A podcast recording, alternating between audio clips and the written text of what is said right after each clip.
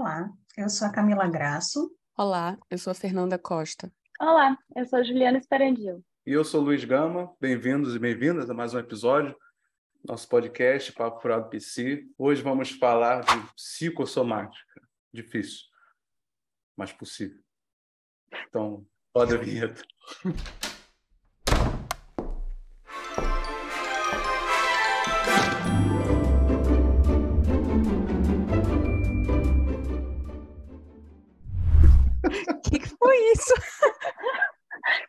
interpretação dramática, gente. Achei maravilhoso.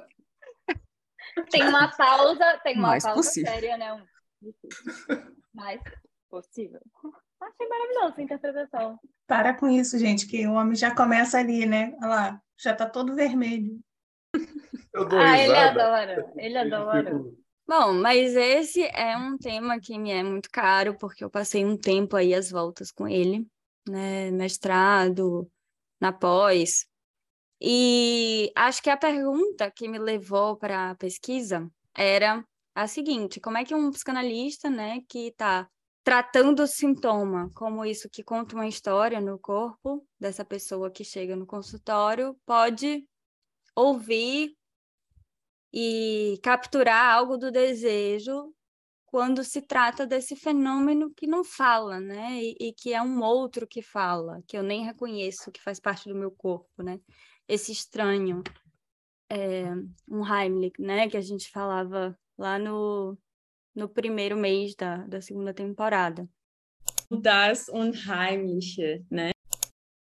E eu acho que o mais interessante do fenômeno psicossomático é, além dele falar, né, desse limite do simbólico, que é algo que a gente precisa se haver o tempo inteiro, ele mostra que qualquer sujeito falante, independente da estrutura, pode, em algum ponto, ser refém do grande outro, né? e trazer nesse corpo marcas que não puderam ser simbolizadas, porque a gente está, quando a gente bota o corpo para jogo na vida, a gente está sujeito a ser afetado, até por aquilo que a gente não entende. Então, Ju, a gente pode falar que essa seria a, uma, né, uma das diferenças entre o fenômeno psicossomático e o sintoma conversivo, por exemplo? Olha, eu tenho um artigo sobre isso, Ela vai fazer publi dela mesma. mas, mas é verdade, eu tenho um artigo que é sobre o corpo no, no fenômeno psicossomático e o corpo é, no sintoma, que foi uma pergunta que eu me fiz durante muito tempo. Que o nome do artigo é o Fora do Corpo, Impasses entre a Lofras e a Letra, que está no X. Porque o que que pegava, né? Quando Lacan fala do sintoma como metáfora, o que que a gente entende? A metáfora, por definição, é um significante que vai ser substituído por um segundo significante, que dá um mais de sentido. Por isso que Freud vai ler nesses sintomas, né, algo do sentido, que tem a ver com a fantasia, que tem a ver com essa historinha que o sintoma conta. Mas, nos anos 70, Lacan vai começar a falar de uma outra coisa do sintoma, que é a letra. E a letra não é a metáfora, né? A letra é um real. E aí eu ficava me perguntando sobre, bom, tá, A gente repete que fenômeno psicossomático não é sintoma. porque não conta a tal da historinha. Mas e aí, quando a gente fala de letra? É ou não é? É uma letra? Fenômeno psicossomático, não é? Qual é a Acho que eu tô- questão? Uma redução máxima do significante, né? Onde aí eh, o que significa essa redução máxima do significante, né? Assim, eu fico perguntando, é algo algo que então não pode mais deslizar, pode mais deslizar na fala, eu às vezes eu fico me perguntando o que é isso, porque aí, aí se assemelha assim um pouco à, à questão da da psicossomática, né? Que é algo que não não tem esse deslize, né? Assim, tem um, eu- aliás, o- tem uma coisa que eu acho muito paradoxal nesse fenômeno psicossomático. É, é, é algo que se dá a ver, né? Você vê até isso no, no, no livro da Josiane Garcia, né? O Fenômeno Psicossomático e o Objetuário. É algo que se dá a ver, né? Tem uma mostração, mas não é endereçado, né? É algo muito... é, me, me confunde muito, assim, né? Então, é, é- é- por que, né? Assim, por que que aparece? Por que que se dá a ver? Né? O que que é isso, né? é, é porque não foi coberto pelo, pelo um véu da fantasia, assim, da, da, do- da, da erotização, do, né? Por isso que aparece algo assim dessa ordem, né? Esse, esse, esses pontos, acho que foi o que, né, que falou isso, esses pontos é, que não saíram da condição de organismo, né, do, do corpo, né? São pontos assim mortos em termos de, de da intervenção de Eros, né? É, é muito, muito paradoxo para mim. Por que, que isso aparece assim? Aparece para quem? Né? Isso me leva a pensar em algo muito rudimentar, é como se fosse um, um resto, né, de- desse desse biológico, né? Porque a gente sabe que o ser humano ele tem sim um corpo biológico, mas esse corpo ele é contornado pelas pulsões, né? Que aí, a gente- se a gente for falar da sexualidade, não tem nada a ver com biológico, né? Mas aí vocês falando eh, me leva a pensar, porque assim, isso- eu sempre me questionei, mas nunca não nunca levei a fundo a investigação eh, sobre isso me leva a pensar que é um resto muito do muito rudimentar, sabe, dessa dessa experiência biológica. Não sei. E eu acho que também não é à toa que se fala fenômeno psicossomático e sintoma conversivo, né? Acho que aí, quando você fala de resto, toca exatamente nessa pergunta que eu joguei no ar, né? Da diferença de uma letra para holófrone. Porque é muito interessante a forma como Lacan vai começar a desenvolver a questão da letra. Porque ele vai dizer que é um fora do corpo, é um gozo fora do corpo, né? E que tem algo ali que fala do real, né? Da posição desse sujeito, de um gozo que só ele tem, e que, veja que interessante, Lacan vai dizer, é fora do corpo e é o sintoma um de gozo que é fora do inconsciente, né? E aí, o que que é isso? E, e eu acho que a questão que, que, quando você toca assim do resto, acho que é exatamente isso, porque a aí é a minha interpretação, tá, gente? Mas assim, a letra, ela está fora da linguagem, porque é um, é um real, mas ela dá notícias a todas as ligações possíveis que o sujeito vai fazer com a linguagem, né? Ela tem uma função de organizar a forma que esse sujeito faz com a linguagem, apesar de não estar dentro da linguagem, porque, enfim, nos relatos de passe a gente tem acesso a algo disso, que é um, um resto de, de, de real ali, que é sem o menor sentido, mas que dá notícias daquilo que fala de uma posição subjetiva desse sujeito e que durante um tempo foi tapado pela fantasia, que é um, um- o mais de sentido, né, neurótico. Vamos dizer assim. Eu E- inclusive, Ju, de uma das nossas discussões sobre isso, e você falando até do, da questão da onomatopeia, né? Eu achei muito genial de, de fazer essa ligação. Sim, porque a holófrase é isso, né? Se a gente pega a etimologia da palavra, de onde vem, o que é uma holófrase? A holófrase é uma palavra que não tem... É um som, né? É, é, um, é uma onomatopeia, é um, é um negócio que não tem sentido nenhum e que não tem sujeito, veja. A linguagem, a linguagem é muito interessante, né? Não é à toa que Lacan foi para a linguística em algum momento. Porque é, fala disso, né? De não ter um sujeito ali. Bom, se tomarmos a relação da holófrase com a gramática, o termo holófrase era primeiramente atribuído para se referir às línguas holofrásicas, conhecidas por favorizar a aglutinação entre sujeito e verbo em uma única palavra. Essas línguas holofrásicas eram conhecidas como línguas primitivas e selvagens, e a hipótese era de que a linguagem humana teria se originado do desenvolvimento e imitação de barulhos feitos por animais e sons da natureza sob a forma de onomatopeia. E quando o sujeito fala na clínica do fenômeno psicossomático, ele sempre trata o fenômeno como algo de fora, que nem é do corpo dele, que ele não faz ideia do que está fazendo ali, que ele nem entende e que tem uma espécie de vida própria, assim, porque é, é tipo. É o voltou. vitiligo, o né? vitiligo Assim, voltou, É, é. a Parece que tem entidade outra... vitiligo, É, né? Assim, o, essa Mas coisa, esse- né? Esse sujeito não traz sofrimento? Eu estou perguntando isso porque eu nunca tive a experiência de atender na clínica, né? pessoas com, com essa questão. Então, eu não, não, não saberia dizer. Mas ele, é, a pessoa não traz um sofrimento em relação Claro à que doença sim. psicossomática? Então, se traz um sofrimento, por que, que não tem o sujeito? Eu não sei, eu fiquei. Gente, o episódio de hoje está botando um nó na minha cabeça que tá até doendo. Aí o sofrimento. Não tem sofrimento, estou com dor já. Interessante isso que você falou mesmo, Judá. Parece que é, é uma entidade que, que retorna, né? Que aparece que retorna. Ah, veio aí de novo, né? Enfim, tô aí. Não sei o que está acontecendo, não. É um desafeto, né? Um desafeto, né? Desafeto, né? Enquanto isso, o sujeito. Ai, eu não gosto desse tal de te ligo, não. Pelo amor de Deus, chega aqui sem avisar. Falta de educação.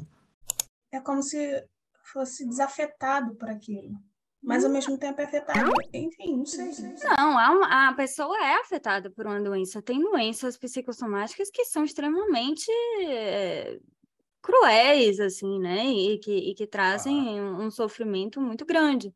Mas a questão é que isso para o sujeito não tem nenhuma relação com o simbólico dele, não tem nenhuma relação com o inconsciente dele. É um ponto cego É muito louco isso. né? Um ponto fora da curva completamente. Não, não- E, e é muito interessante porque o Pierre Marty, quando ele vai estudar os fenômenos psicossomáticos, ele associa isso à, psicose, né? Porque ele vai Hum. dizer isso não tem história, não, não sai nada dali. É- é- e, e não sai não porque é psicose, né? Porque o fenômeno psico- psicossomático é um fenômeno aestrutural, tem todas as estruturas. Mas porque todos nós temos acesso a um real que nem sempre é que passa pelo simbólico, que nem sempre ele, ele tem esse crivo do simbólico, nem sempre ele consegue ser é, metaforizado, simbolizado e, e, e causar essas relações que a gente vai fazendo no inconsciente. Às vezes aquilo simplesmente afeta o corpo diretamente, como se não passasse pela linguagem, né? Vai e, e é muito interessante também porque geralmente tem muito a ver com uma um sentimento muito estranho de ser objeto do outro também, de, de ser, eh, de se deparar com essa coisa do horror, né? Eh, do horror do, do nada, do horror que, do, daquilo que não, não faz o menor sentido, mas também do horror de, de ser olhado de uma certa forma. É até interessante a coisa do olhar, né? Mas de, de ser invadido o fenômeno psicossomático é quase que notícias de um corpo que foi invadido por algo que ele não faz a menor ideia do que é. E o olhar fica muito claro, assim, né, também, né?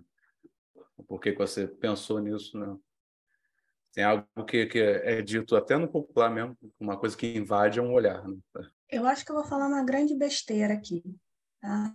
Então, vou colocar como uma pergunta mesmo, uma questão que me veio. Me deu a impressão de, de a gente estar falando de um processo, como você mesma disse, que todos passam, né? Se a gente for pensar no estágio do espelho, né? nessa questão da, da constituição do sujeito, é como se é, parte do sujeito ficasse nesse, nessa posição aí, né?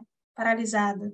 Talvez não, não passasse pelo estágio do espelho, não sei. Nada Não sei, passa, não, não existe tudo passar pelo estádio do espelho, né? Tem sempre os Uhum. pontos que não passam pelo estádio do espelho. Tem sempre o ponto que não é traduzido. Como se fosse o ponto cego, né? É, é- Não sei se é essa a analogia que a Ju pensou, Sim. mas eu fiquei pensando de que tem algo que vai sempre escapar, né? Àquela imagem. E aí talvez isso que escapa. Eu fiquei lembrando, assim, ouvindo a Ju falar disso que eu até já falei num outro episódio, que é a linguagem que vai banhando esse corpo, que vai, né, fazendo traços, marcas. Mas assim, que é, que é como se o fenômeno psicossomático, e aí, enfim, também é um tema que eu nunca me debrucei para estudar como, como você, Cami. Mas eu fico me perguntando se o fenômeno psicossomático não é isso que dá notícias dessa invasão mesmo, assim, que é a linguagem no corpo desse, desse bebezinho, que não sabe nem o que está acontecendo ali, entendeu? Mas assim, é- que, que é que dá notícias desse banho mesmo de linguagem, sabe? Que somos nós, assim, eu tenho, a Uhum. gente não deixa de ser esse bebezinho nunca, em certo grau. Hum. A questão É, é, so- que é um que pouco sobre isso. isso se esses pontos cegos, né, que da, da imagem do, do grande outro, que, que vão faltar mesmo, né? Isso aí, gente, pensa, isso é necessaríssimo, né, para a gente né, é, fazer as ideias do que pode ser essa imagem que a gente quer completar depois, né?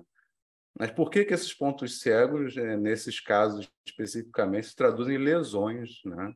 E não nessa na, na ideia do que é o ponto cego, né? Do que a gente vai fazer em lesões, em machucados, em doenças, né? É, isso tem a ver com, por exemplo, coisa que, que a gente aprende quando estuda o fenômeno psicossomático, que é a pulsão de morte ali. Ah, ah, né? Se apresentando de uma forma muito próxima desse real biológico, como a Camila falava, em algum âmbito. O que eu acho muito interessante do fenômeno psicossomático foi o que me levou para o mestrado, quando eu fui procurar saber um pouco mais sobre a holófrase, que é um negócio assim que Lacan falou três vezes na vida, né? E aí tem uma maluca aqui que resolve estudar sobre isso, não sei porquê, mas tudo bem. uma dessas vezes que ele falou sobre isso foi falando sobre a debilidade, né, a paranoia e o fenômeno psicossomático no seminário 11. E aí eu fui fazer a minha tese de mestrado é, um pouco sobre, sobre essa pergunta, né? O que, que é isso que faz a holófrase? O que, que é isso que não desliza na linguagem? E por que essas três coisas? E eu cheguei num, numa conclusão de que a holófrase mostra que o inconsciente estruturado como uma linguagem é insuficiente para dar, dar conta da clínica, né? Que é uma coisa que leva Lacan a se debruçar mais sobre o real e que, inclusive, para ir um pouco mais longe aqui, acho que já adianto aqui uma pergunta que poderia surgir, que é o que, que a psicanálise pode com um fenômeno que não fala? né? Se a gente trabalha com a fala. Porque uma análise também tem efeitos de real. Sim. Né? É, eu ia dizer porque pode, de alguma forma, né? Pode. Ah, não, não vou dizer que é sempre, né? Mas é, é, às vezes há modificações nesses fenômenos, né? Não sei se a pode... gente tem notícia por onde passa direito, mas tem. Né? Geralmente não, por, não através dele. Porque se você ah. pega, aí eu volto para a coisa que o Pierre Martin falava. É, quando ele fala de psicose, né, ele fala exatamente disso. Não tem ligação com nada, é um negócio solto. E aí você fica perguntando para o paciente sobre aquilo, ele fala, não sei, não sei, não, não, não tem o que sair dali. E aí você vê um, um ponto débil mesmo, porque não tem o que ser dito. E é interessante isso, porque sendo isso a estrutural, quer dizer, tem sempre um ponto onde não é bem resistência para o inconsciente. É que não não está passando por ali mesmo. E aí, se você pega isso na clínica e fica insistindo para o sujeito falar disso, nunca vai ter análise, porque ele não tem nada para falar disso. Mas é né? é interessante isso, Ju, porque eu, me, me fez lembrar o próprio, o próprio conceito, se é que a gente pode dizer assim, do Lacan com relação ao inconsciente real, que é no espaço de um lapso, né? Então, Parece que me remete a isso, assim, me lembrei. Um lapso que não se aplica à holófrase, no caso, né? a um espaço, digamos assim. É, eu fiquei Olha. pensando nisso, nesse ponto que, que não tem do que se dizer, entendeu? Nisso que, que a gente aponta que é, que é como se fosse o vetor da análise, né? Que é uma análise, se a gente for pensar, por exemplo, no análise lacaniana, onde a gente trabalha com inconsciente real, onde a gente aponta ali para a letra, e sendo a letra aquilo que não passa de alguma maneira pelo simbólico, se a gente for tomar como uma possível de, é, definição de letra. Então fiquei me lembrando disso, assim, desse disso que dá notícias do próprio inconsciente real, né? Pois é, aí que fica a pergunta, né? Será que no inconsciente real tem letra e holófrase ou é tudo letra? O que que é isso, né? Que que para mim é, é, o que eu estava falando. Eu acho que o que Lacan dá notícia com a letra, pensando na letra como isso que é sinônimo da organização da estrutura da linguagem, ao mesmo tempo que está fora da linguagem, que eu assisto genial, né? Porque entra na coisa do literal, do litoral, aquilo que faz litoral entre o real e o simbólico, né? Que dá todas as notícias daquele simbólico sem ser de fato da ordem do simbólico, né? Mas acho que é, para Lacan chegar nessa elaboração né, sobre esse sintoma, que é uma pedra, assim, né, que é um negócio que no, é, em si mesmo não tem sentido nenhum, mas que traz notícias desse dessa coisa que fala de uma fixação de gozo que temos, né? Que é, que é a forma que a gente usa o nosso inconsciente, a forma como a gente se coloca na linguagem também passa por aí. Ao passo que, quando a gente fala de, de fenômeno psicossomático, eu não vejo algo que traduz esse inconsciente enquanto real. A letra a gente pode não acessar, mas a gente tem notícias, né? É o que se espera de uma análise, né? Que a gente tenha notícias dela. É, acho que conforme você vai descortinando a tela da fantasia, você vai tendo notícias, né? Disso. Só é possível ter notícias dela quando você é, consegue tirar a fantasia do jogo. Porque a fantasia tapa a letra, né? Essa é a função dela. Também. Mas será que a gente consegue funcionar completamente sem essa tela da fantasia? Não. Bom, a gente fala aí de efeitos de final de análise, como a gente já falou várias vezes, né? De, de o que é atravessar, fazer esse atravessamento da fantasia, que causa essa despersonalização, que causa essa perda do gozo do sentido e que faz a gente se deparar com esse real aí que não tem o que fazer, a não ser se identificar com ele, porque ele não muda, é o ponto do sintoma que não muda. A gente vai para uma análise pedindo para tirar o sintoma da gente, mas tem um ponto aí que nunca vai mudar, viu, gente? Só para avisar. Chegar no final, vai ter que pegar ele e sair com ele de novo. É, mas veja, é, talvez seja importante também lembrar do, do saber fazer aí, né? Do uhum. Lacan, que, que não é sair da análise de qualquer maneira, mas você uhum. adquire aí um certo, um certo jogo de cintura não sei, não sei, é, é o que eu penso. Você adquire um certo saber sobre isso e, e, sobre como isso funciona, né? Assim, que, que na verdade não é isso tão fora assim, né? Já que é a, a parte mais singular do sujeito. Quando a gente fala de saber, eu acho muito curioso, porque esse saber daí, do saber fazer com isso, é um saber muito estranho, porque é um, é um saber que não passa por estudos e né? Não é um saber que você pode adquirir por, por níveis de inteligência e, e, estudos. Vou estudar 20 horas por dia, e aí, quem sabe, daqui a três anos, eu adquiro esse saber aí, que o psicanalista tem que saber. Não, não é dessa ordem, é de, é de uma mudança subjetiva que dá notícias de que a castração é algo que você não consegue superar, mas que você já tem uma forma de fazer com ela, que é, que é a sua fixação de gozo, né? Que é a, a sua resposta diante disso.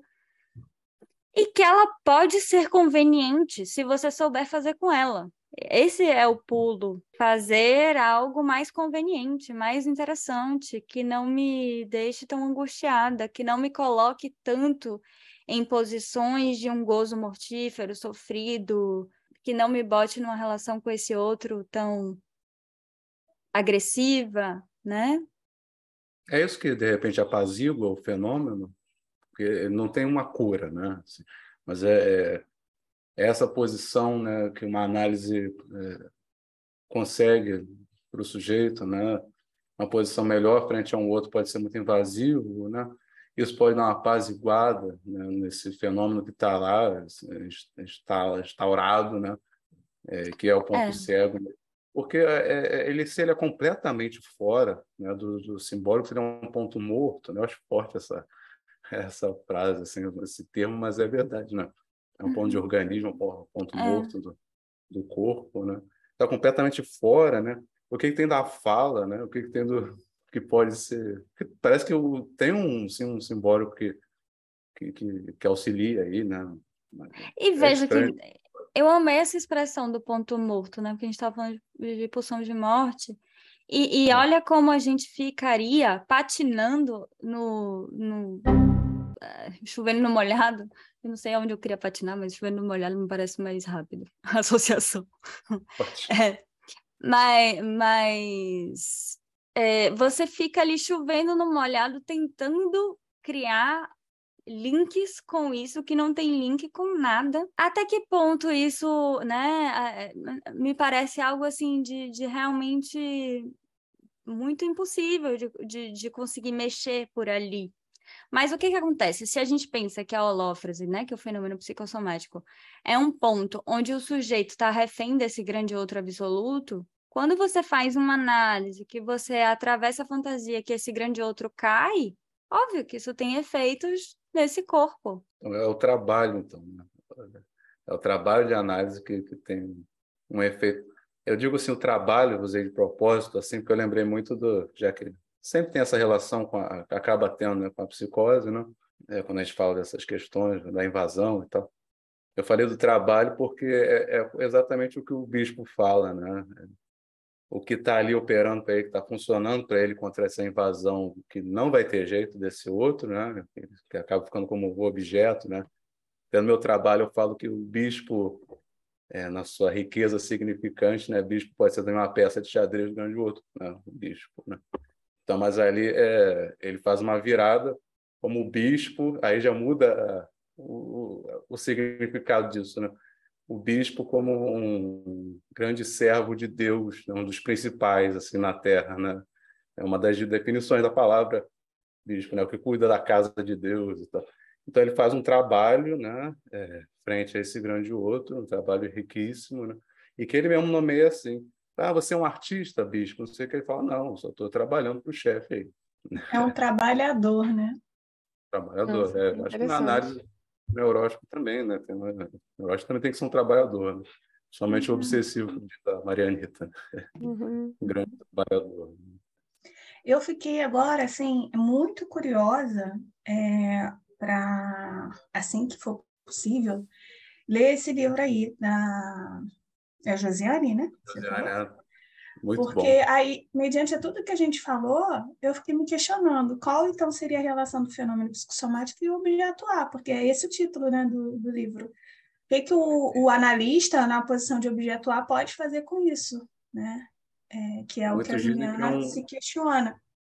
Que, o, que, que a, a, que o fenômeno em si seria uma encarnação né, do objeto A literalmente no corpo. Tem uma leitura assim, mas que ela vai na, na contramão no livro disso, né? Porque, enfim, objeto A é algo que cai, né? Aí é um, uma leitura bem... Recomendo aqui, ó. tá. Não vou ficar muito no lacanejo, não, porque eu acho que é um pouco sacanagem com a galera. Acho que quem quiser ler se a gente for entrar no papo de objeto A, É uma leitura que muitos fazem, assim, como um objeto A. Por exemplo, essa minha vermelhidão aqui é só um objeto usado.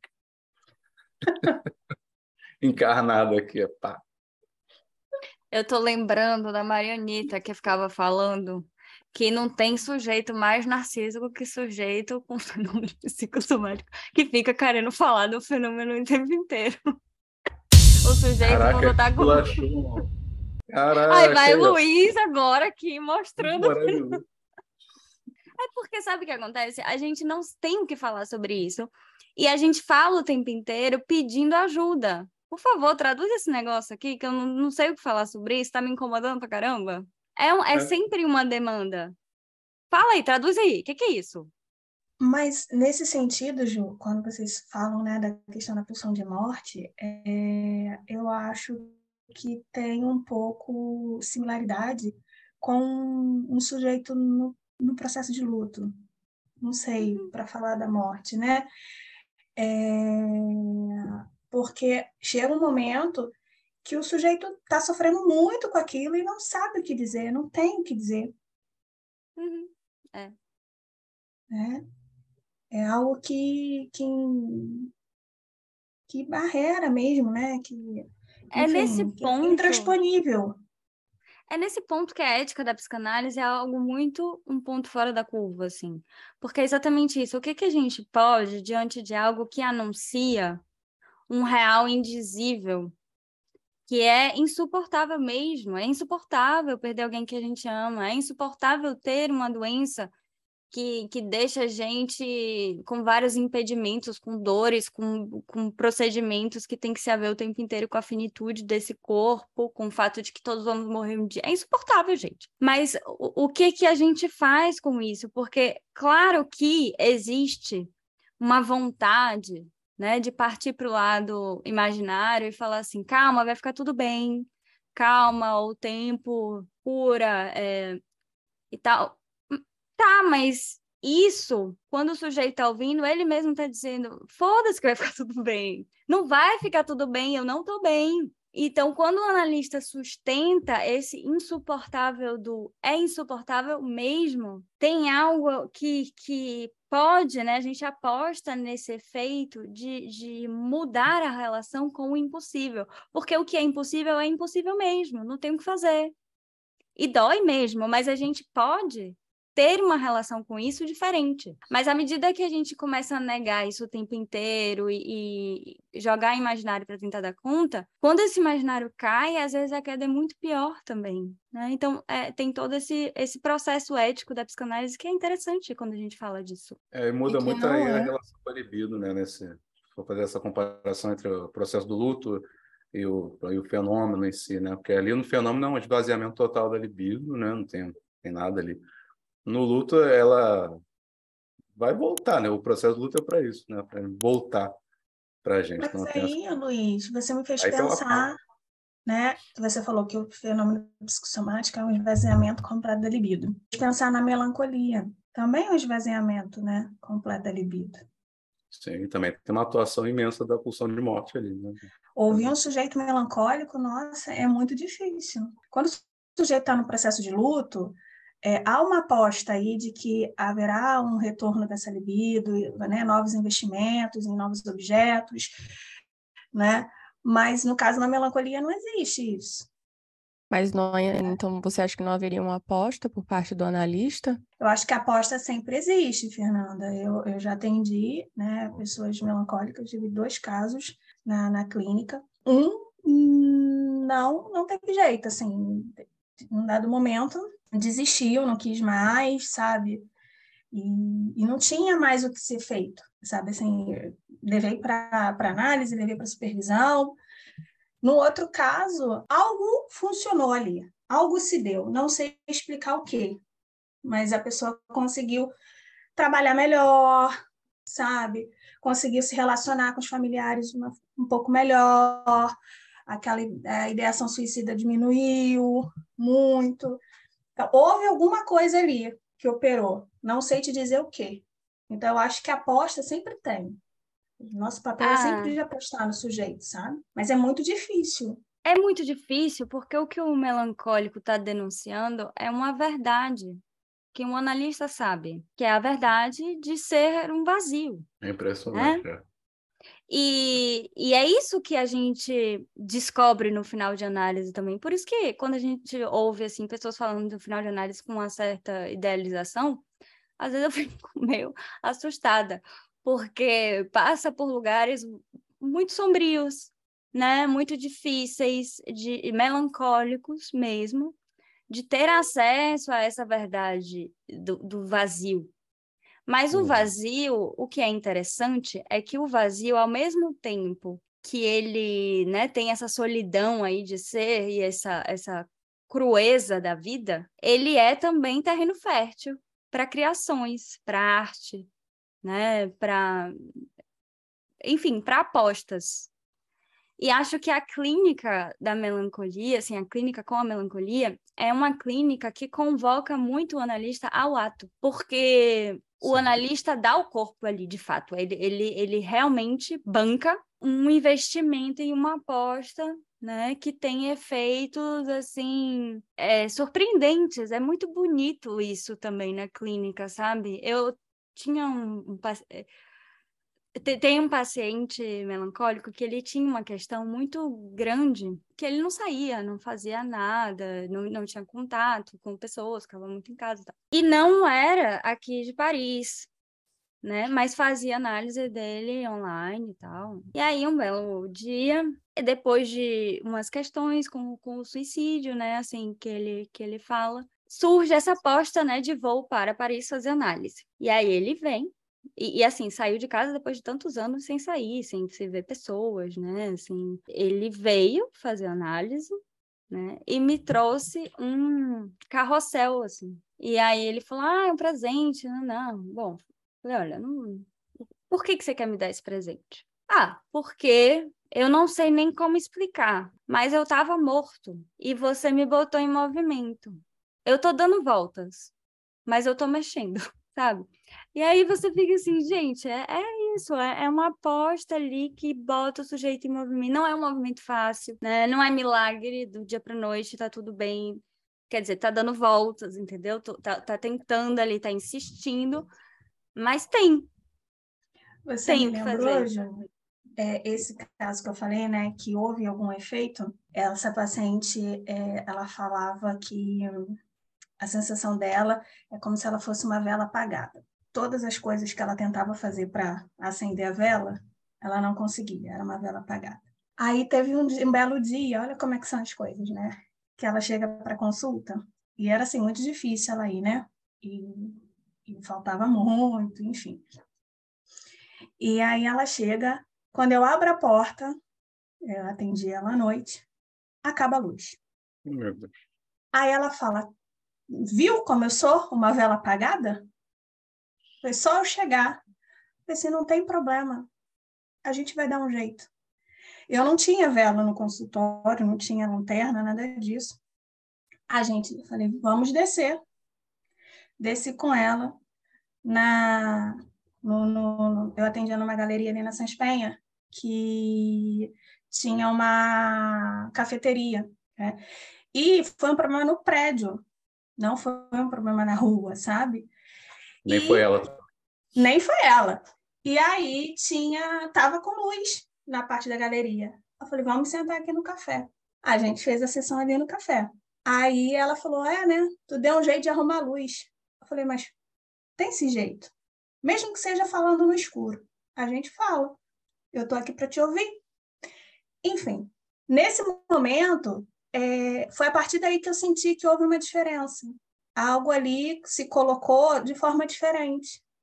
Ela passou a faltar menos, ela, é, ela, ela conseguiu, porque ela era profissional liberal, e aí ela conseguiu investir mais no trabalho dela, conseguiu mais clientes, sabe, com muita dificuldade, mas conseguiu.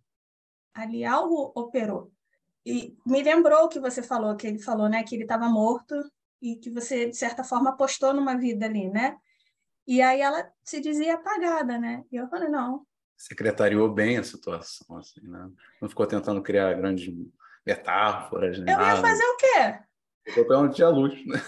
Eu, falei, assim, eu, le... eu na hora eu lembrei, né? Eu falei, por que não? Por que não atender ela no café? Ela tá aqui, tem tanta dificuldade de vir, para ela é tão custoso, eu não vou mandar ela embora. Talvez se fosse outro paciente, vamos marcar outro dia, aconteceu. Mas no caso dela, eu falei, não posso, né?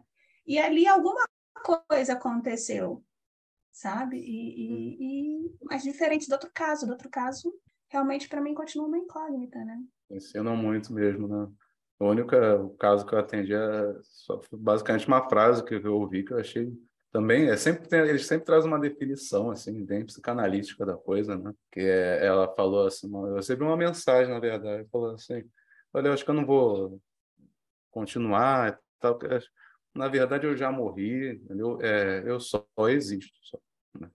assim para mim né?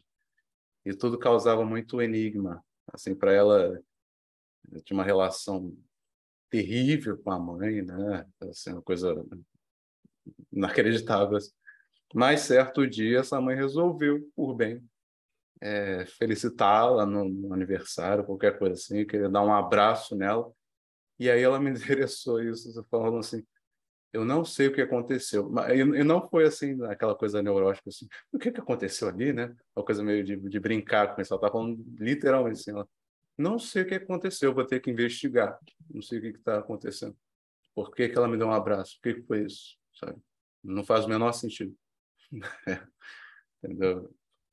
Não traz mesmo isso, né? bastante. Mas é, eu acho legal esses exemplos que vocês trouxeram, porque a gente fala de um esvaziamento a libido escoando, né, e tal, mas é, parece que tem um, o analista possibilita aí uma criação de mais um rastro, né?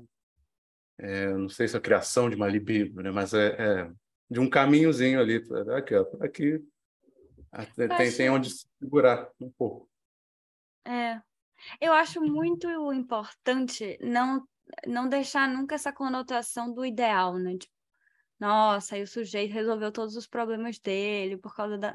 Não é disso que a gente está falando, não. A gente está falando de uma aposta com uma coisa que é difícil mesmo e que continua sendo insistente e que, que a gente continua bancando e, e apostando, mas é, é, é um esforço tanto do analista quanto do sujeito, né? É um trabalho das duas partes ali.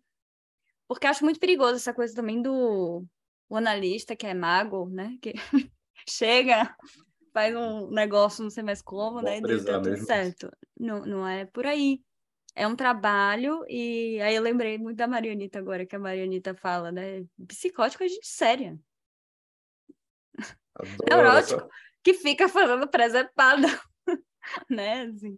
Mas psicótico é gente séria, né? Trazem mesmo, né, a verdade nua e crua pra gente, assim. A gente aprende muito, enfim. E aí eu estava lembrando que teve um, quando o Luiz falou esses, esse escoamento, é, não é à toa que Freud né, tem o texto Luto e Melancolia, que eu acho que o sujeito no luto ele melancoliza um pouco, né? Assim, é uma coisa no, luto pesado, é bem grave. E aí uma é. vez eu ouvi, né, de, de, de uma paciente, ao, devido a um luto do Covid, eu tô com muita, muitas pessoas na clínica, né, com essa questão, luto pós-Covid, falou assim, é, que ela, ela falou, a associação que ela fez é que ela estava escoando é, pelo ralo, pelo, pelo buraco. Mas que nesse buraco ela tinha conseguido botar um ralo. Ela continuava escoando, mas estava escoando menos. É um isso... filtro ali. Algo que demora um pouco mais.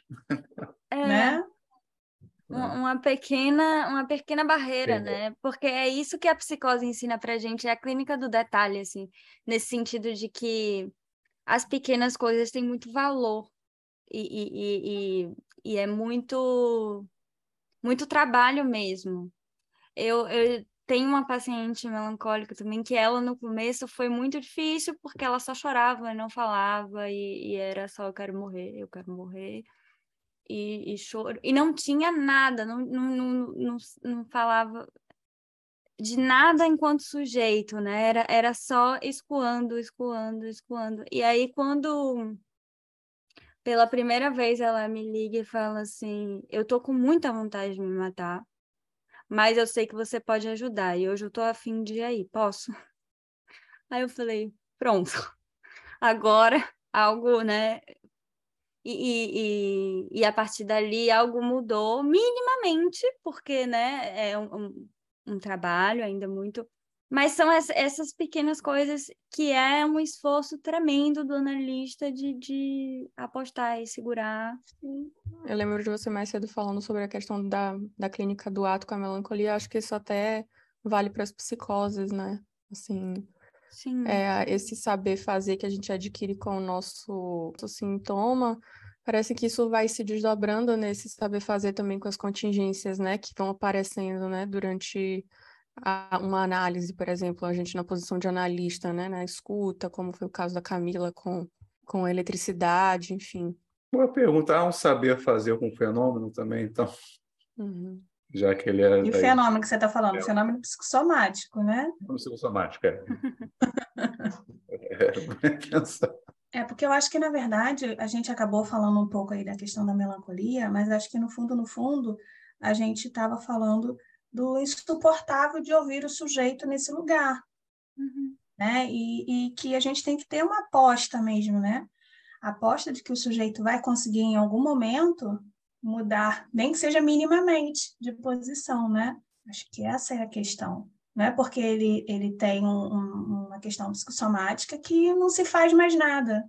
Ele não é só aquilo, né? é muito mais. Então, nosso, nosso é, posicionamento ético é se colocar a ouvir aquilo que é insuportável mesmo, né? Porque, veja bem, que... não é só na clínica de fenômenos psicossomáticos que a gente escuta o insuportável, a gente escuta o insuportável o tempo todo, né? Porque para cada sujeito o insuportável é uma coisa diferente. A questão do fenômeno psicossomático eu acho que pega quando há uma insistência nesse ponto, que é cego, E aí o, o, sujeito não vai conseguir entrar em análise por aí, né? Eu, eu, lembro da Marianita falando muito sobre isso, sobre como na clínica a pessoa chega e fala algo disso, porque às vezes chegava para ela, né? Um médico mandou fazer análise por causa dessa doença, que é uma doença muito séria, que não. E aí, como a medicina não sabe o que é, vai para o psicólogo, o que é isso, vai para vai o psicanalista, para ver se dá jeito em alguma coisa que eu não sei o que é. E aí ela fala, ela falava muito desse manejo de o paciente começar a falar sobre isso, ela fala, ah, não quero saber disso não. Não, fala da sua vida amorosa, sei lá, fala da sua família, fala de outra coisa. Para trazer para o ponto onde o sujeito consegue questionar e elaborar algo do, do, do simbólico ali, se colocar em transferência, demandar alguma coisa, questionar alguma coisa, porque desse ponto não tem o que perguntar. Enfim, gente, acho que a gente esbarrou aí no indizível.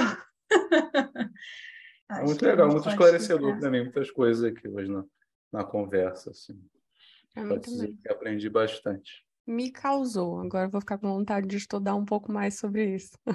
Bom, se vocês quiserem estudar mais coisas aí com a gente, mês que vem tem mais papo sobre outros sujeitos, mas ainda vem aí, né, o nosso último episódio do mês, com Luciana Elia, falando sobre corpo. O Luciana Elia também tem um trabalho sobre fenômeno psicossomático, bem interessante. Então, segue a gente, comenta, curte, vai no Instagram, é, Spotify, YouTube e Twitter. E, bom, vamos bater esse papo aí, né? Tem, ainda tem coisas para serem ditas, embora tem, sempre tenha um indizível em algum lugar, a gente sempre aposta no papo aqui. E eu sigo com a minha rosácea aqui.